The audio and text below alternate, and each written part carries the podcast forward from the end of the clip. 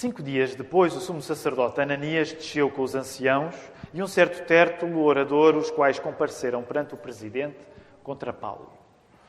E sendo chamado, Tértulo começou a acusá-lo, dizendo: Visto como por ti temos tanta paz e por tua prudência se fazem este povo muitos e louváveis serviços, sempre e em todo lugar, ó potentíssimo Félix, com todo o agradecimento o queremos reconhecer. Mas para que te não te detenha muito, rogo-te que, conforme a tua equidade, nos ouças por pouco tempo. Temos achado que este homem é uma peste, promotor de sedições entre todos os judeus, por todo o mundo e o principal defensor da seita dos nazarenos, o qual intentou também profanar o templo e por isso prendemos e, conforme a nossa lei, o quisemos julgar. Mas, sobrevindo o tribuno Lísias, nulo tirou dentre as mãos com grande violência, mandando aos seus acusadores que viessem a ti e dele tu mesmo, examinando, poderás entender tudo o que o acusamos. E também os judeus o acusavam, dizendo serem estas coisas assim. Paulo, porém, fazendo-lhe o presidente sinal que falasse, respondeu: Porque sei que já vai para muitos anos que desta nação é juiz, com tanto melhor ânimo respondo por mim. Pois bem podes saber que não há mais de doze dias que subi a Jerusalém a adorar, e não me acharam no templo falando com alguém, nem amutinando o povo nas sinagogas, nem na cidade. Nem tampouco podem provar as coisas de que agora me acusam. Mas confesso-te isto, que conforme aquele caminho que chamam seita, assim sirvo ao Deus dos nossos pais, querendo tudo quanto está escrito na lei e nos profetas. Tendo esperança em Deus, como estes mesmos também esperam, de que há de haver ressurreição de mortos, assim dos justos como dos injustos. E por isso procuro sempre ter uma consciência sem ofensa, tanto para com Deus como para com os homens. Ora, muitos anos depois vim trazer à minha nação esmolas e ofertas. Nisto me acharam já santificado no templo, não em ajuntamentos nem com alvoroços. Uns certos judeus da Ásia, os quais convinha que estivessem presentes perante ti e me acusassem se alguma coisa contra mim tivessem. Ou digam estes mesmos se acharam em mim alguma iniquidade quando compareci perante o Conselho. A não ser estas palavras que, estando entre eles, clamei: Hoje sou julgado por vós acerca da ressurreição dos mortos. Então Félix, havendo ouvido estas coisas, lhes pôs dilação, dizendo: Havendo-me informado melhor deste caminho, quando o tribuno Lísias estiver descido, então tomarei inteiro conhecimento dos vossos negócios. E mandou ao centurião que o guardassem em prisão, tratando-o com brandura, e que a ninguém dos seus proibisse servi-lo ou vir a ter com ele.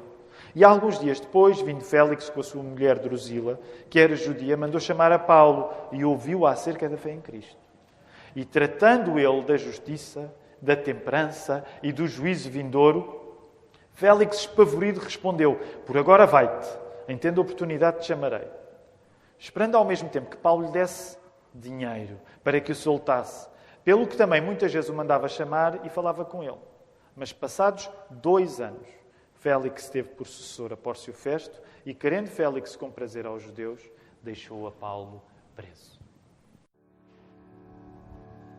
Ainda antes de nos sentarmos, mais ou menos nas redondezas desta ocasião, em cultos normais nós tínhamos oportunidade para nos saudarmos uns aos outros, agora não o podemos fazer mas estamos agora testar um modelo intermédio em que olhamos uns para os outros um, sem faltar muito à lei. Se quiser tirar a máscara e mandar um sorriso, acho que pode, acho que não, acho que é possível e pode eventualmente até exprimir abraços. Por exemplo, se eu olhar para o Nando e fizer assim, é um abraço muito apertado. Façam como quiserem, está bem? Mas olhem uns para os outros, comuniquem visualmente. A alegria que é estarmos juntos. Os irmãos que não gostavam deste momento estão todos contentes desde que o coronavírus chegou. Podemos ficar sentados.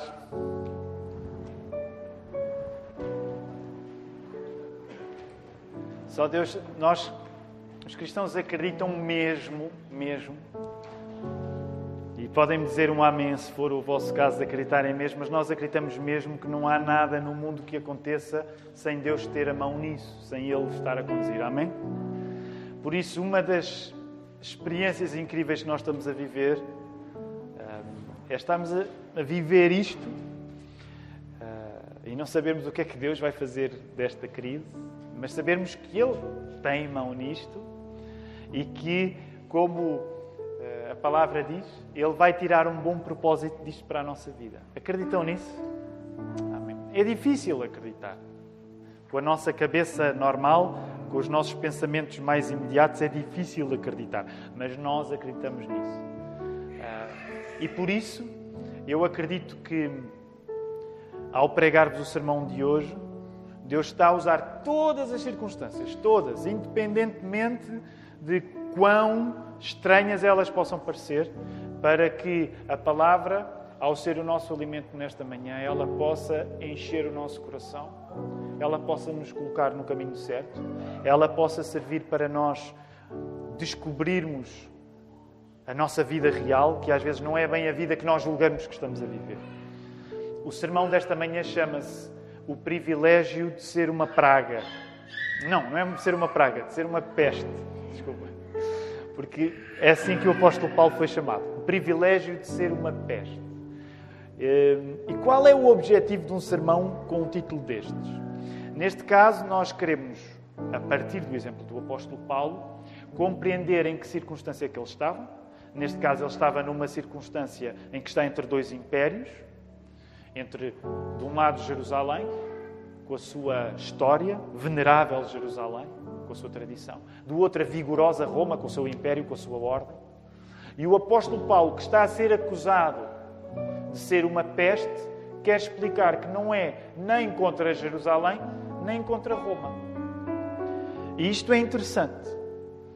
Mas também é verdade que nesta defesa, quando Paulo está a dizer: Olha, eu não sou a peste que querem fazer de mim, nós notamos, através da maneira como Paulo vai falar, que aquilo que faz o coração de Paulo palpitar não é nem Jerusalém nem Roma, é a mensagem de Jesus, da ressurreição de Jesus.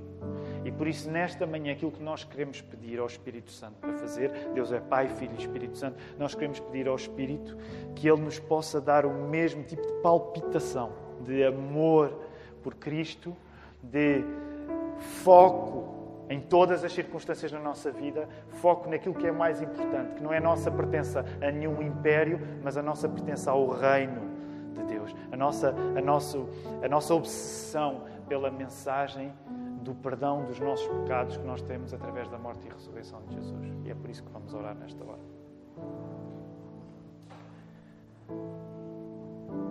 Deus Pai, nós reconhecemos que é fácil nós ganharmos um encanto no nosso coração por pertencermos a muitos impérios que não o teu reino. É fácil nós querermos pertencer a um império de história, de tradição, como Jerusalém era para Paulo. É fácil nós queremos pertencer a um império de eficácia, de ordem, de poder, como Roma era no tempo. E a verdade é que acreditamos até que tu não nos colocas necessariamente contra a nossa história, contra a ordem do sistema político em que nós vivemos, mas é verdade que tu desejas que nós nos preenchamos não nem numa coisa, nem noutra, mas no teu reino, naquilo que Jesus fez por nós, no modo como temos uma nova identidade nisso. E por isso nós, nesta hora, queremos te pedir que tu nos ajudes a que no final da exposição da palavra nós estejamos mais cheios de vontade de dar a nossa vida por esta mensagem de morte e ressurreição de Jesus. E que neste processo, ele é sobrenatural, que neste processo tu possas animar aqueles que estão abatidos, possas dar alegria a todos e que possas fazer de nós instrumentos de esperança às pessoas que estão à nossa volta. É isso que nós te queremos pedir em nome do Senhor que amamos, o Senhor Jesus. Amém. Vamos voltar até à palavra. Nós estamos numa fase agora do texto bíblico dos Atos dos Apóstolos, que mostra as pessoas. Há pessoas contra Paulo, já temos ideia disso, certo? Já nos apercebemos que há gente que não gosta de Paulo. E as pessoas que não gostam de Paulo vão dar o melhor de não gostarem de Paulo através das suas palavras, acusando-o. Temos a figura de Ananias, temos a figura de Tértulo, em particular, nós encontramos aí logo nos primeiros versos do capítulo 24. Então, as pessoas que não gostam de Paulo vão dar o melhor que têm através das suas palavras, acusando Paulo. E vocês podem encontrar isso a partir aí do verso 5, no verso 6, no discurso de Tértulo. Não é? Paulo é uma peste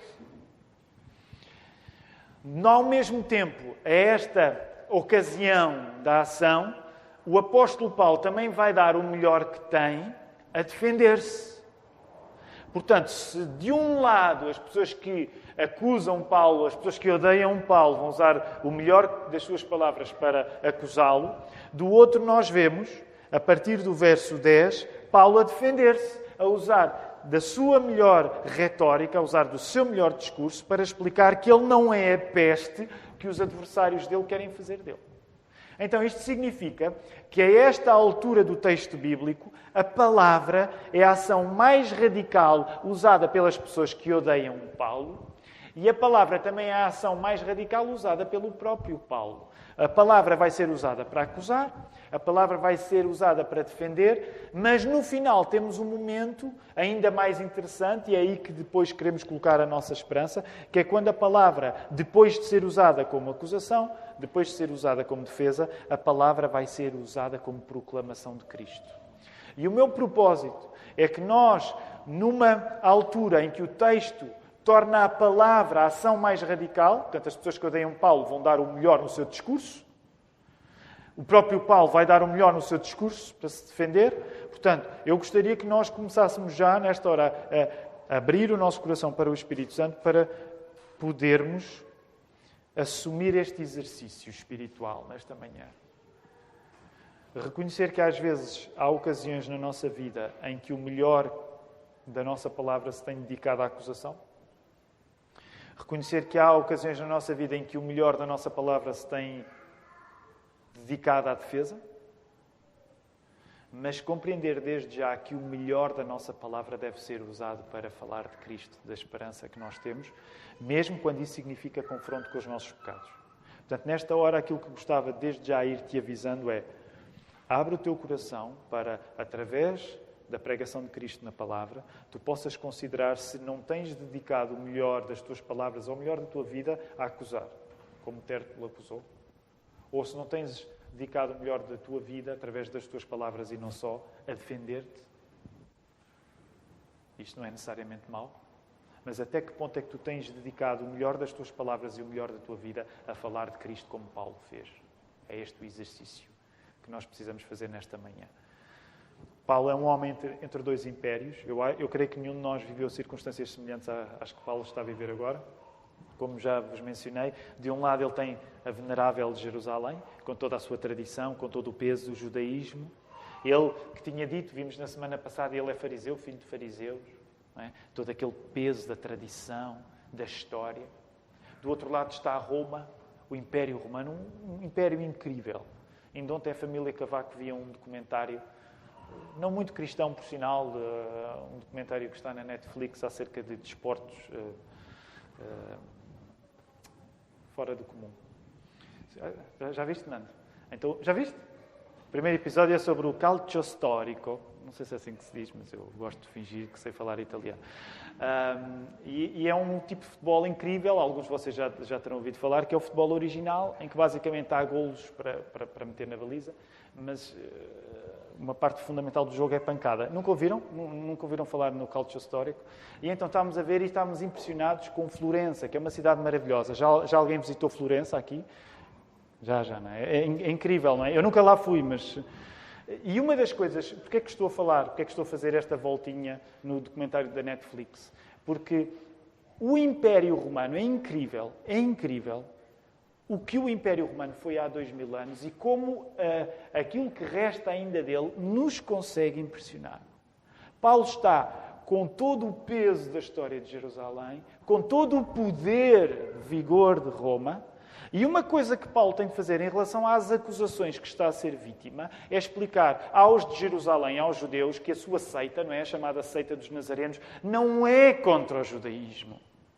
Uma vez mais, Paulo está a dizer: Eu não sou contra a vossa fé, a vossa fé é minha. Eu acredito naquilo que qualquer bom judeu deve acreditar, que é a ressurreição dos mortos. Por outro lado, Paulo também não está a dizer que é contra Roma. O apóstolo Paulo está a valer-se da sua cidadania romana. Por isso mesmo, ele vê-se no meio de um emaranhado legal, em que, de um lado, Jerusalém quer condená-lo, mas Roma tem de protegê-lo, porque ele é cidadão romano. E nesta hora, nós encontramos um episódio em que podemos detectar um exemplo cristão. Que exemplo cristão é esse? Paulo não nega a pertença, não nega a pertença que, que tem com a sua cultura original, no sentido do seu judaísmo. Paulo também não nega a fidelidade que deve à ordem política onde se encontra, através do sistema romano. E isto é interessante, porque muitas vezes nós, como cristãos, não conseguimos ter a clareza de entender que não precisamos de rejeitar a cultura, a nossa cultura original, sejamos portugueses, brasileiros ou seja qual for o nosso país, ao mesmo tempo que também não devemos rejeitar a ordem, a política, os governantes. Que o nosso lugar é reconhecer o papel de cada coisa destas na nossa vida. Ainda assim, ainda assim, a pertença mais importante é a pertença à mensagem de Cristo, é a pertença ao reino de Deus, é a pertença a comunicar que Jesus Cristo morreu e ressuscitou.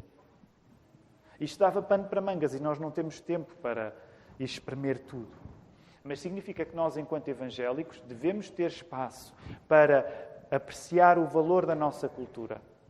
E agora estou a pensar na nossa cultura em Portugal, independentemente de termos nascido aqui ou não. Mas entender o valor da nossa cultura e compreendermos que a nossa fé não é contra a nossa cultura neste sentido. Ao mesmo tempo, nós não queremos ser contra a ordem mesmo quando nos parece que há ordens que não são completamente justas. Eu não resisto a dar um exemplo, não é? Vivemos este momento tão peculiar em que eu acredito que de certa maneira, de certa maneira, as igrejas têm de mostrar o seu cuidado com esta crise do coronavírus num paradigma muito mais exigente que outro tipo de instituições que reunindo pessoas como nós reúnem têm condições mais facilitadas.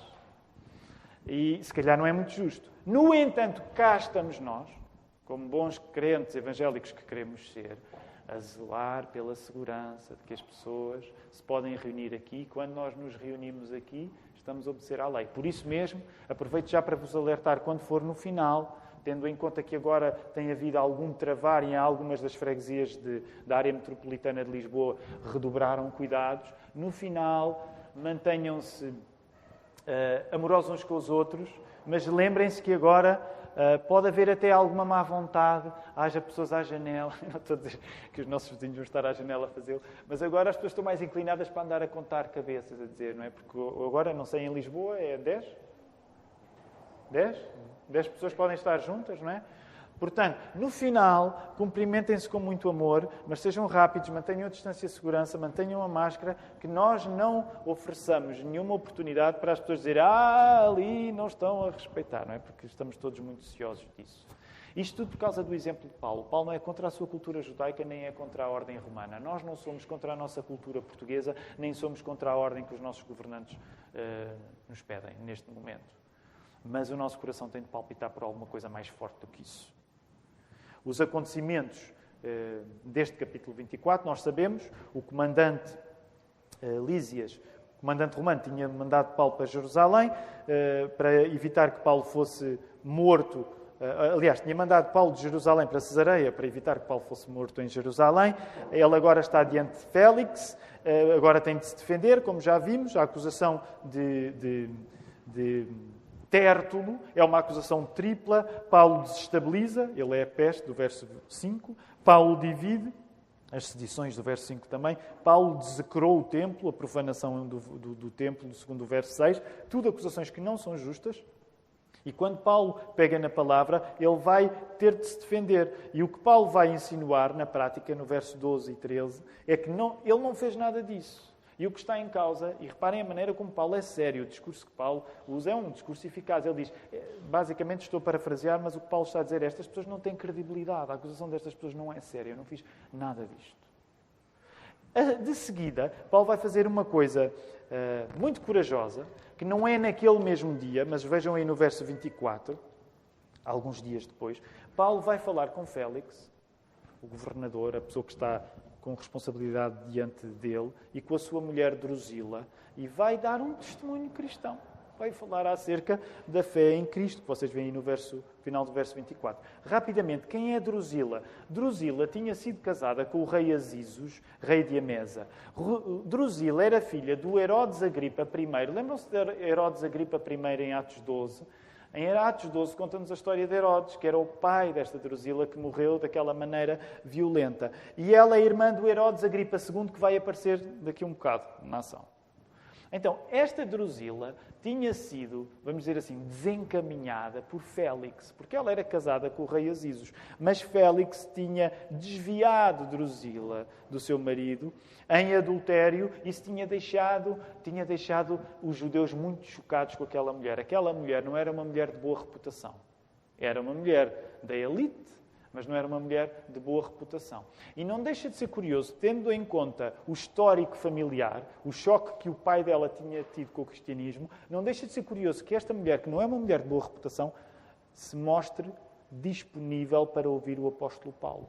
Aliás, curiosamente, quando nós chegamos aí ao verso 24, nós vemos que o apóstolo Paulo fala-lhes da fé que tem em Cristo e Paulo é incrível, porque o mais fácil seria, epá, vou dizer aqui alguma coisa que me faça ficar bem visto diante de Félix. É? A ver se eu me dá uma chance, a ver se eu, se, eu, se eu me consigo safar disto. E o que é que o apóstolo Paulo faz? Reparem os, os três elementos do discurso do apóstolo Paulo no verso 25: justiça, autocontrole e juízo vindouro. Autocontrole é, é, é especial, tendo em conta que aquele casal não era conhecido pela sua moderação. O apóstolo Paulo não açucarou a sua mensagem do Evangelho para aquelas pessoas. Mas aquilo que, Jesus, que Paulo pregou ao falar da fé em Cristo foi precisamente uma oportunidade de confrontar os pecados daquela mulher e daquele homem em particular. E por isso mesmo, o que é que nós vemos aí no verso 25? Eh, a expressão é, é interessante. Félix, espavorido, vai dizer uma coisa que o apóstolo Paulo passa a vida a ouvir passa a vida a ouvir no, no, livro dos Atos dos Apóstolos, que é, eh, ele diz alguma coisa e a determinada altura as pessoas dizem alto e para o baile. Não é? O que é que diz uh, Félix, que ficou espavorido? Por agora vai-te. Como quem diz, pá, já chega. Entendo a oportunidade te chamarei. Certamente alguns de vocês já passaram por experiências assim na vida. Não a de estar preso e estarem a falar para um governador uh, romano, mas a de estarem a falar na vossa fé e se calhar falaram com uma intensidade tal que a pessoa que, vos está a ouvir disse: pá, uh, chega, por agora chega. Pelo sorriso da Vilma, presumo que ela sabe, que ela conhece essa experiência. Mas alguém além da Vilma, alguma vez falou de fé de uma maneira tão intensa que a pessoa disse: epá, acho que é melhor terminarmos a conversa por aqui. Ou, olha, depois falamos noutra ocasião. Nunca ouviram isso? Alguns de nós, se calhar os mais intensos, já ouviram. Isto não quer dizer que nós tivemos a mesma sabedoria que o apóstolo Paulo tem, mas é, é, é, interessante, porque é sinal que se o apóstolo Paulo, que é este missionário triunfal, se ele passou por tantas circunstâncias na vida em que as pessoas disseram, pá, eh, já chega, não te quero ouvir mais, é normal na vida de um cristão que nós eh, passemos por circunstâncias semelhantes, em que as pessoas dizem, não te quero ouvir mais. É por isso mesmo que nesta hora eu gostaria que nós entendêssemos o exemplo de Paulo e o pudéssemos aplicar à nossa vida. Reparem, que princípios é que nós encontramos neste texto e que devem guiar-nos, nós, hoje aqui, na realidade de 2020? Quero chamar-te a atenção para isto. Do mesmo modo como neste texto tu encontras as pessoas que são contra Paulo a darem o melhor de si, acusando através das suas palavras, e do mesmo modo que tu encontras neste texto o próprio Paulo a defender-se de acusações injustas através das palavras, eu acho que posso dizer isto desta maneira. Tu tens liberdade, enquanto cristão, para dares o melhor de ti em palavras também. E porquê é que nós valorizamos tanto a palavra? Porque, como cristãos evangélicos, nós sabemos que a palavra deu origem ao mundo. Quando, a nossa vida não é marcada pela palavra, a nossa vida não é bem vida. É uma espécie, permita uma expressão, de subvida. Portanto, uma das lógicas que nós devemos compreender que está aqui a funcionar neste texto é como tudo foi feito pela palavra e como a palavra encarnou em Cristo, a nossa vida tem de ser marcada com a palavra ser um valor fundamental. Nós temos de levar a sério as palavras. E agora quero dizer-te uma coisa que às vezes é uma das eh, confusões que nós podemos ter na nossa cabeça. Quando tu és acusado injustamente, tu tens, à luz deste texto e de outros, legitimidade para te defenderes. Lembram-se quando estudámos o Sermão do Monte, uma das coisas que tivemos de perceber naquelas palavras de Jesus acerca de oferecer a, a face, lembram-se andar a segunda milha, é que isso não era contra a legitimidade da defesa de quem nós somos, a nossa integridade física e a integridade até do nosso bom nome. Se o apóstolo Paulo fizesse uma aplicação descuidada e literal das palavras de Jesus, ele nem se defenderia. Ah, tem de dar a outra face. Por isso mesmo, quando lemos aquelas palavras de Jesus, temos de compreender o contexto e toda a magnitude daquilo que está a ser dito. Uma das coisas que eu te quero dizer é: sim, certamente tu passas por circunstâncias na tua vida onde serás acusado injustamente e tens liberdade para defender. Tens toda a liberdade para defender. Paulo deu o melhor de si a defender-se. E Paulo foi agudo. Ele disse: Estas pessoas nem sequer têm credibilidade. Quem me devia vir acusar eram os judeus da Ásia que nem sequer estão aqui para me acusar. Portanto, Paulo era ilustre usando a língua para dizer ou vocês me acusam como deve ser ou isto não vale a pena. É? Estou a parafrasear. E nós temos essa liberdade para nos defender. Mas também é verdade que é além disto que nós devemos ir. Infelizmente, nós muitas vezes estamos a gastar o melhor de nós, o melhor dos nossos recursos, apenas a defender-nos. E já noutras ocasiões temos falado acerca disto. E o melhor de nós, o melhor dos nossos recursos, não é, não é para ser gasto apenas a defender-nos. Nós vemos que aquilo que é, de certa maneira, até mais agudo neste texto e nos outros dos Atos dos Apóstolos e toda a Bíblia, é não só quando Paulo se defende, mas quando Paulo fala de Cristo. Já pensaram nisto? Tu terias vontade, pensa isto, tu terias vontade na tua vida de falar de Cristo a pessoas de quem não gostas? Ou pessoas que não te estão a facilitar a vida? Quando nós estamos zangados com alguém, o primeiro sentimento que nos ocorre é: estou cheio de vontade de falar-lhe de Cristo. Confessem, vocês são maus como eu sou. Às vezes, quando estamos zangados com alguém, nós pensamos, ainda bem que há um inferno. que é para onde aquela pessoa certamente irá. Agora coloquem-se no lugar de Paulo. Paulo, diante de governantes. Sabem que é por isso que nós não devemos ler literatura cor-de-rosa. Os, os meus miúdos agora, o Joaquim em particular, gosta de, quando passamos à frente de de bancas, de jornais, ele vai ver os títulos dos jornais desportivos, que é uma coisa que ele não tirou de mim, porque de facto eu não ligo a jornais desportivos. E eu fico assim meio hesitante, porque eh, ao lado dos jornais desportivos eh, está o novo namorado da atriz A. E eu fico a pensar, será que ele vai mesmo ler os jornais desportivos? Ou, uh, mas sabem, uma das razões que nós devemos evitar uh, uh, consumir literatura chamada cor-de-rosa é porque é fácil, quando nós olhamos para a vida dos poderosos, para a vida da elite, ganharmos até uma distância, até às vezes de desprezo pelas pessoas. E o que eu te quero dizer é que não me parece que Drusila fosse uma personagem assim tão distante daquelas que habitam a, a, imprensa cor-de-rosa. A ironia é que quanto mais nós conhecemos da vida deles, mais longe o nosso coração fica deles, porque parecem personagens que pertencem a um filme de pouca qualidade.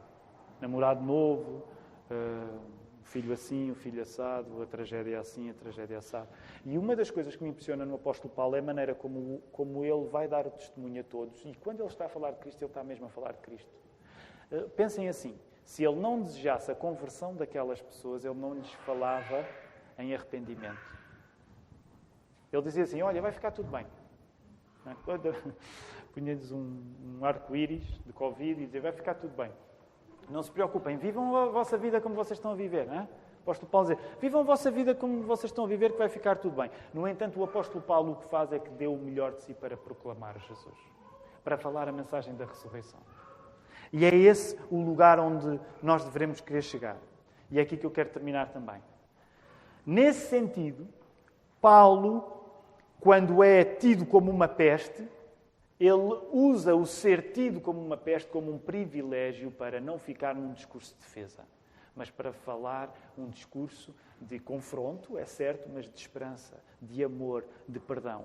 Lembrem-se, se Paulo não tivesse interessado na alma de Félix e de Drusila, ele nunca lhes teria falado de justiça, temperança e juízo vindouro. Justiça, temperança e juízo vindouro são aqueles assuntos complicados que nós falamos a pessoas que amamos porque desejamos mesmo que elas possam ser resgatadas pelo sangue de Cristo. Eu posso dar-te a segurança, a certeza disto. Quando tu não amas a pessoa, tu não lhe vais falar destas coisas. Tu vais falar de uma visão muito vaporosa de amor, uma visão de que vai ficar tudo bem, e tu, no fundo, vais. Tu não vais querer. Tu nem sequer vais querer correr o risco de dizeres alguma coisa que realmente possa servir de mudança para a vida da pessoa. E por isso é que nós encontramos na coragem de Paulo um exemplo do amor cristão, um amor cristão que nós temos que procurar para nós também. E que nesta época, que é conturbada, de nos sentirmos inseguros, de nos sentirmos sem saber o que vai acontecer, nós possamos ser habitados pelo mesmo Espírito. Esta vontade sincera de falar de Cristo às pessoas e não ter medo de que a mensagem de Cristo, ao ser apresentada, possa ser de confronto, mas que Deus nos possa dar a presença de Espírito para que, quando trazemos confronto à vida dos outros, o nosso amor verdadeiro por elas possa sobressair. É isso que nós lhe vamos pedir nesta hora em oração.